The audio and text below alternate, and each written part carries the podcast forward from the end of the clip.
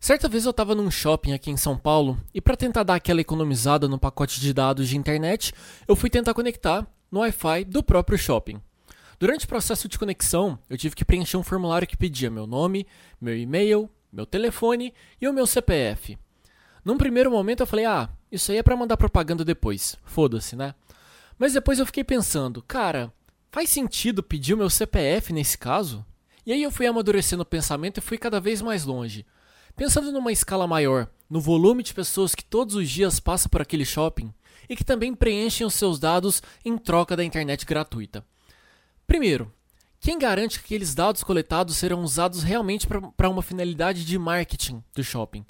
Segundo, será que o shopping realmente sabe armazenar os dados pessoais que estão lá? Afinal de contas, os dados hoje eles caminham lado a lado com a nossa privacidade e com informações pessoais. E aí também eu te pergunto: imagine quantas vezes você já não deu seus dados pessoais em troca de um acesso de internet num shopping, ou às vezes respondendo um quiz no Facebook para descobrir qual super-herói você seria, ou até para entender qual é o seu círculo de amizades no Twitter.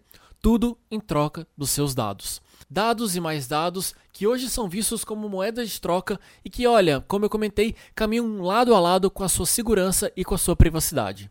E é aí que entra em cena uma lei que já está em vigor na Europa e que está ganhando diversas adaptações pelo mundo. Aqui no Brasil, ela é conhecida como LGPD, a Lei Geral de Proteção de Dados. Ei, tudo bem? Meu nome é Rafael de Almeida e você está escutando Radioatividade, um podcast para quem quer saber de tudo um pouco e também para quem ama aprender coisas novas e bem diferentes. Um... Episódio de hoje: um resumo sobre a LGPD. Esse episódio do Radioatividade tem como objetivo te dar um panorama geral do que é a LGPD e como ela pode impactar no seu dia a dia. Entendendo que você, assim como eu, usa diversos serviços em plataformas digitais e é sempre bom estar de olho no que está acontecendo no mercado.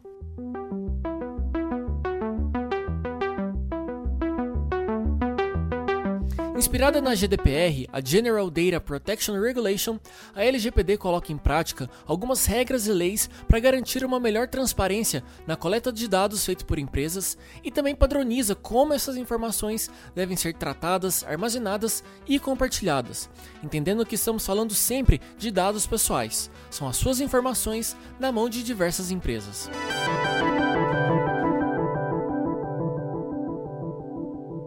A LGPD é a Lei Geral de Proteção de Dados Pessoais. E, em resumo, ela tem o objetivo de proteger a privacidade e a liberdade das pessoas. Ela surgiu em decorrência de um movimento do mundo inteiro em relação à necessidade de se proteger os dados pessoais, né? especialmente nessa nova realidade virtual que nós estamos vivendo com o avanço da tecnologia, embora ela também regulamente os dados offline. Com a palavra, a convidada do Radioatividade de hoje, Milene Rodrigues. Ela que é advogada, especialista em direito digital e consultora em proteção de dados.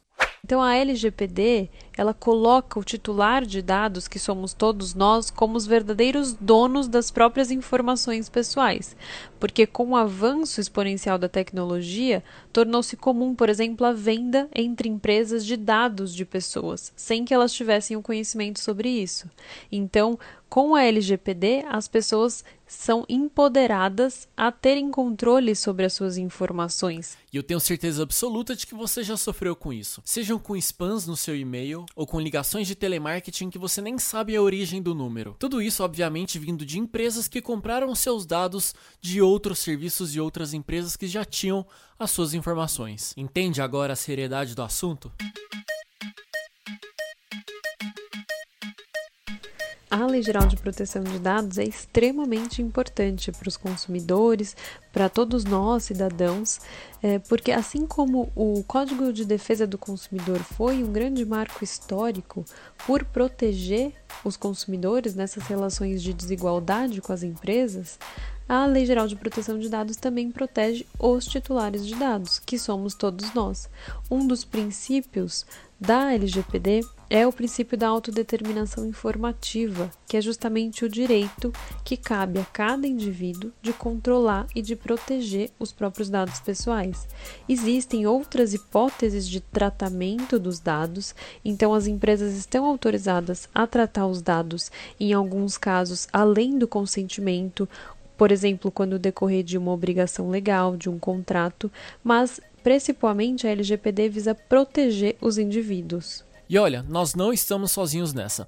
No mundo, já são mais de 126 países que trabalham em suas versões de lei de proteção de dados. Tá, mas onde que entra a questão prática da coisa? Nós podemos dizer que essa nova regulamentação tem alguns pilares básicos. Pilar número 1, um, a finalidade. Para que, que a empresa vai precisar dos seus dados e o que, que ela vai fazer com essas informações? Qual o propósito dela pedir os seus dados? Pilar número 2, a necessidade. As empresas devem trabalhar apenas com as informações necessárias. E aí eu volto naquele exemplo que eu dei no início do episódio. Será que o shopping precisava realmente do meu CPF para me dar em troca o acesso de internet? Entendo que eles vão só me mandar publicidade. Para que o meu CPF? Terceiro ponto, o livre acesso. O titular deve ter acesso às suas informações de maneira transparente, clara e rápida. E se o usuário quiser, ele pode pedir a exclusão das suas informações naquele banco de dados. É uma informação sua e você pode pedir a sua exclusão a qualquer momento. As empresas precisam levar muito a sério a Lei Geral de Proteção de Dados e não importa o tamanho da empresa, desde que ela trate dados pessoais. A partir do momento que a empresa faz o tratamento de dados de pessoas, ou seja, de informações que identifiquem ou possam identificar uma pessoa, elas já precisam se adequar à Lei Geral de Proteção de Dados. Além das sanções, que pode chegar a 2% do faturamento da empresa, limitado a 50 milhões de reais, existem também a necessidade dela atender aos pedidos e solicitações dos titulares de dados. Então, se ela não estiver preparada, se ela não estiver adequada à lei, certamente ela não vai conseguir atender aos pedidos e solicitações dos titulares de dados que vão querer exercer os seus direitos. Milene, levando a nossa conversa aqui para a reta final, uma última pergunta para quem é leigo no universo jurídico, assim como eu. É, como que você definiria o que é o direito digital? Para responder a sua pergunta sobre direito digital, eu preciso fazer uma breve introdução. Hoje, a nossa sociedade é considerada como a sociedade da informação. Nós estamos diante de um momento histórico onde a base das relações sociais, da política e do direito se estabelece por meio da informação. E cada vez mais, com o avanço da tecnologia, as relações se modificam e novas relações jurídicas passam a existir. Então, na medida que novas situações vão surgindo em decorrência da evolução da tecnologia, o direito precisa acompanhar a evolução da sociedade e providenciar respostas rápidas para cada novidade que o avanço tecnológico traz, respaldando condutas e protegendo direitos e garantias. Hoje, como a internet influencia praticamente todas as esferas da nossa vida, no direito não é diferente. Em todos os ramos do direito existem as aplicações do direito digital. Então, o direito digital não deve ser caracterizado como um novo ramo do direito, como o direito civil, o direito trabalhista, o direito penal. Não, na verdade, o direito digital é uma releitura do direito tra tradicional frente ao impacto da internet na sociedade e afeta todas as áreas do direito. Então, por exemplo, na Polícia Civil é, já existem núcleos especializados no combate ao cybercrime, por exemplo. Aí nós podemos ver a aplicação do direito digital no direito penal por exemplo. No direito do consumidor também, com relação às compras online. No direito trabalhista, quando nós falamos é, de trocas de informações é, relacionadas ao trabalho por WhatsApp, por exemplo.